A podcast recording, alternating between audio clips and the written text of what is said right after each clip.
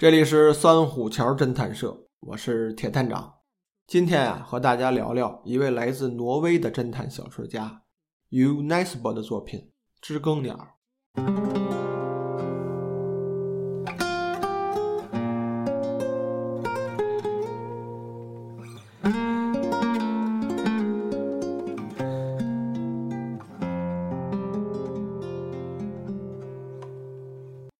如果大家也有逛书店的习惯，特别是过年之前那段时间，你会发现很多的书店推出的畅销书啊，都有 U Nesbo 的作品，而且书都摆在书店一进门特别显眼的地方。话说近段时间啊，这类北欧作家的小说风靡了全世界，也有称这种北欧风格叫做斯堪的纳维亚半岛之风。当然，最初听到这个名字是来源于家具装饰。最近这几年呢，都流行宜家的风格，那个风格呀，就是北欧风，极简、纯木质、简单舒适。所以不清楚是不是因为人们在选择了北欧风格的家具装饰之后，又想到了更深入的去了解一下当地的文化。北欧一派的侦探小说啊，有很强的地域性，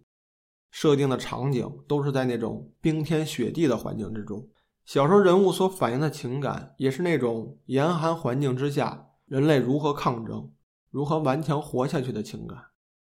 这个和英伦风格的侦探小说啊，完全形成了鲜明的对比。英伦风情的侦探小说是那种拥有阳光啊、草地、午后红茶的那种逍遥快活的感觉，而北欧风格的侦探小说几乎反映的都是绝境求生。这一般书里面出现的人物形象，如果表现的懦弱无能一些的话，一般都活不长久。我想，可能是小说家们把那种极地环境中艰难度日的情感啊，都写到了小说里面。想象一下极地环境的景色，荒原、岩石、飞机牧场等等这些，你或许就能理解作者想表达的那种情感了。如果还不能理解，就想想他们的祖先，那群生活在寒冬之地的维京人，为了生存，无论男女都要举着战斧冲锋陷阵。这一群满脑子都在思考生或死的野蛮人，读读这类书，那才算是野味儿十足呢。而且他们那边啊，无论是小说还是电影，对于性方面的描写还都是比较开放的，并非是讲尺度大，而他们提出的那个角度。都挺另类的，反正是您选这么一段回去啊，念给父母他们那代人听，准保就给你回俩字儿。刘不信的话呀，您可以回去试试。本以为呢，他们那个地方冷，应该人们啊都喜欢捂得严实点儿谁想到动不动就脱得一丝不挂的，真的是应和了那句话：哪里有压迫，哪里就有反抗。所以您要是年龄小的读者呀，还是先不要看了。话说这北欧地区的国家呀，都是高福利国家，人民的生活条件呢，在全球范围内都算是数一数二的，而且治安环境特别的好。有统计过，他们那些国家全年的警务工作中也就开两枪，让他们的侦探小说家呀去找素材，还真挺难的。所以读这类侦探小说，可以刨除推理啊、解谜不讲。去好好的感受一下小说中的异域风情，我觉得还是不错的。说到这位作者 U Nesbo，一九六零年三月二十九日出生的挪威作家，出道前呢曾经是一名金融业人士，还和朋友啊组建了一支乐队。人家这个乐队啊可不是随便玩玩，后来就成为全国知名的摇滚巨星。不过于一九九六年到九七年期间呀。奈斯伯毅然放下了工作和音乐，只身飞到澳洲避世去了，过上了一种隐士的生活。在澳洲的时候呢，他开展了自己的写作生涯，写下了处女作《蝙蝠》。《蝙蝠》于1997年的秋天出版了，后来就持续不断的有新作品产生。他塑造的侦探哈利·霍勒形象啊，连续有十一本书了，而且还在继续写。他给书起名啊，都特别的简单，像什么蝙蝠啊、雪人、警察、猎豹。咱们今天讲的这本书呢，叫做《知更鸟》。UNESCO 给书起名这个风格呀，就有点像这个北欧家具一样，特别的简单，都是单一的单词。但是这种起名的方式呢，给图书出版啊，造成了很大的麻烦。最初，《知更鸟》这本小说在英国出版的时候，就把名字改为《知更鸟的赌注》，原因就在于啊，这知更鸟是英国人民的国鸟，使用知更鸟作为书名的作品之前有太多了，所以为了相互的区别开来呢，就将 UNESCO 的作品改名了。如果你不熟悉这名作者，读到知更鸟这个名字，你可能根本就不清楚书在写的是什么，是哪类作品。其实啊，这部小说只是借鉴了知更鸟的一个习性，做了一个暗示。这种鸟呢，有点像咱们这个北京地区飞的家巧，哎，灰色的，胸脯那位置有撮红毛，眼睛是黑色的，看上去还不错，但是没听过叫声，不知道跟这黄巧会不会很像。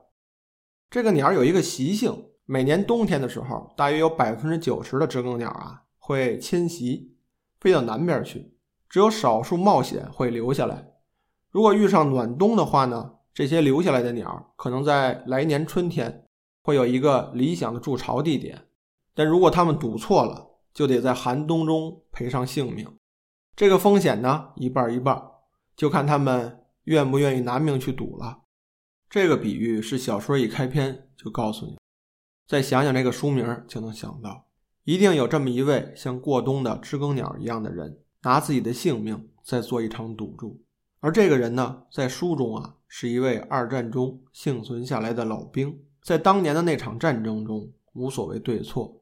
人们呢都是随着时代的洪流被推着一步步的向前走。这个人也是在二战中，他选择了纳粹法西斯一方。好在战争结束后命保住了，但是多年的征战后。返回了自己的国家，却受到了世人的冷落，而且不光是冷落那么简单。想当年，一个满腔热血的年轻人，因为爱国而自愿奔赴疆场，却没料到在那个动荡的年代，自己站错了队伍，从一个挽救祖国的军人，最后被当成了叛国者。老人那个悔啊，累积了六十年的怨恨，终于崩溃了。他想去报复那些当年把他送上战场的人，后来他就想到了刺杀王室成员。为了这个刺杀计划，他从走私犯手里购买了一支狙击步枪，而正是这把枪暴露了他的踪迹。一位叫做哈利·霍勒的侦探一路追查枪支的线索，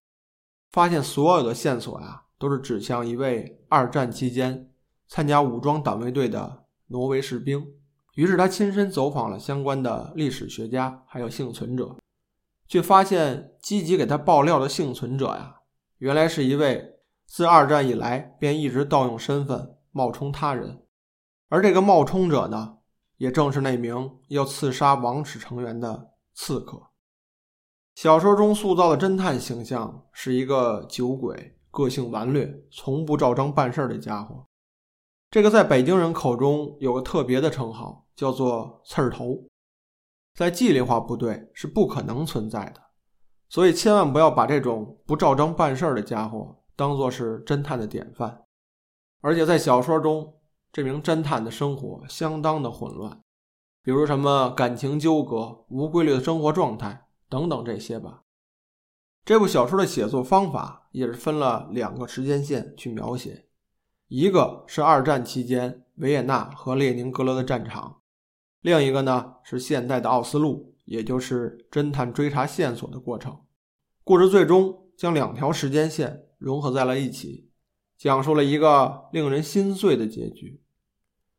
推荐这部小说的目的啊，我是觉得这是一部很好的社会派类型很明显的小说。之前给大家推荐的小说，多数是推理性很强的。有的呢还需要你动动笔、画画图才能看明白。这本书啊就不是这样了，完全可以一口气读完，直到结局的时候，你或许会感慨生活之残酷，命运之不公。本来是一位算得上是恪尽职守的侦办案件优秀的警探，没有得到提升，反而被自己的上司一脚踢到了一个无关痛痒的部门。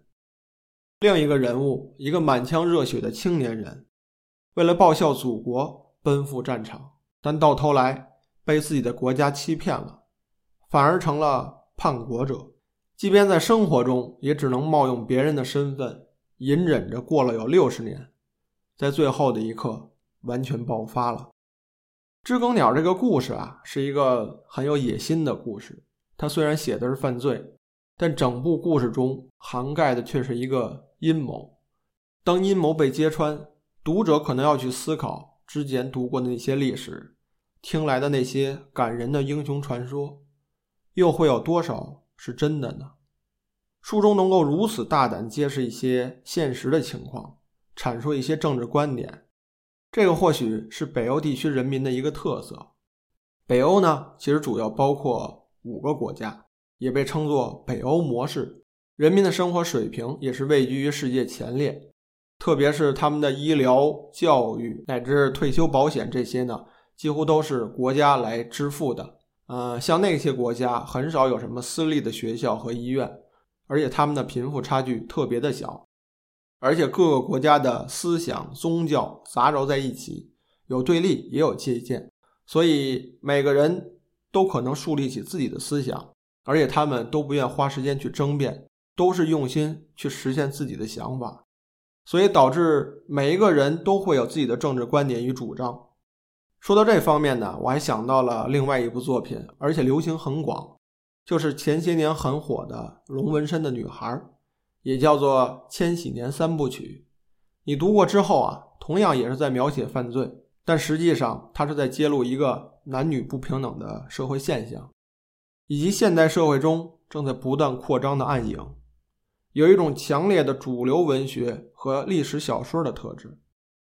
因此啊，如果您是喜欢阴谋论，想了解那个遥远的冰雪之国到底在发生些什么，不妨去看看这些作品。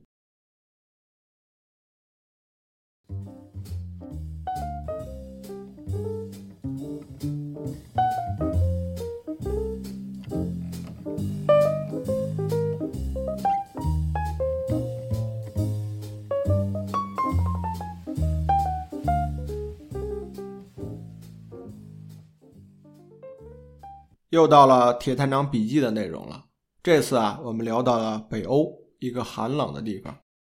那我们就来说说低温环境对人体造成的影响。人体的正常体温啊是在三十六点五到三十七点七度，而这个温度呢是通过直肠来测量出来的结果。人体一般将中心体温的三十五度或以下称为体温过低。再强调一下啊。这里说的是体温，而不是体表的温度。体温在三十五度的时候，人体会开始打寒战，也叫打哆嗦。这种状况啊，会达到一个最大的程度。体温再下降，打寒战这种状况啊就会停止，而且逐渐会出现如血压下降、脉搏减弱、瞳孔对光的反应消失等等状况，甚至呢会出现肺水肿。在寒冷的环境中啊。大量的血液由外周流向了内脏器官，中心和外周之间形成了很大的浓度梯度，所以中心温度尚未过低时啊，易出现四肢或者面部的局部冻伤。我们一般穿衣服出门，皮肤的温度啊都是在三十三度，这个温度呢是我们感到最舒服的。低于三十三度的时候，会有人感觉到寒冷。随着皮肤温度的继续下降，就会出现打寒战。平均温度降到二十七点五度的时候，皮肤啊就会出现潮红，继之会有肿、痛、麻等症状。触觉呢也会随之下降，手的操作功能啊也会减弱。裸手皮肤的温度在二十度的时候，手的操作功能啊可以保持正常，其触觉和感觉也无异常改变。手皮肤的温度降到了十五点五度的时候，操作功能呢就开始受到影响了。下降到十到十二度之间，触觉明显减弱；下降到四到五度的时候，几乎完全丧失了触觉，还有鉴别能力和知觉。人体在极低的温度下，在死亡之前啊，会出现一种古怪的脱衣现象，而死者生前呢脱衣服的原因，是因为太热了。这个冰天雪地的环境，又怎么能感觉到热呢？原来有研究表明啊，在寒冷的时候，人体的末梢血管啊会自动的收缩，确保血液流向主要的器官，这是身体最基本的御寒机制。但长期处于这种状况，负责收拢血管的微小肌肉呢，难免会出现疲乏，最后所有的血管会一次性的打开。大量的血液流到肢体的末端，人们就会感觉到热了。此外呢，在极端的环境中啊，大脑也会产生错觉，很可能发出完全相反的信号，让身体感觉到很热。因此，在户外活动中啊，有雪山遇险的人们，当遗体被发现的时候，他们都是脱去衣服死掉的。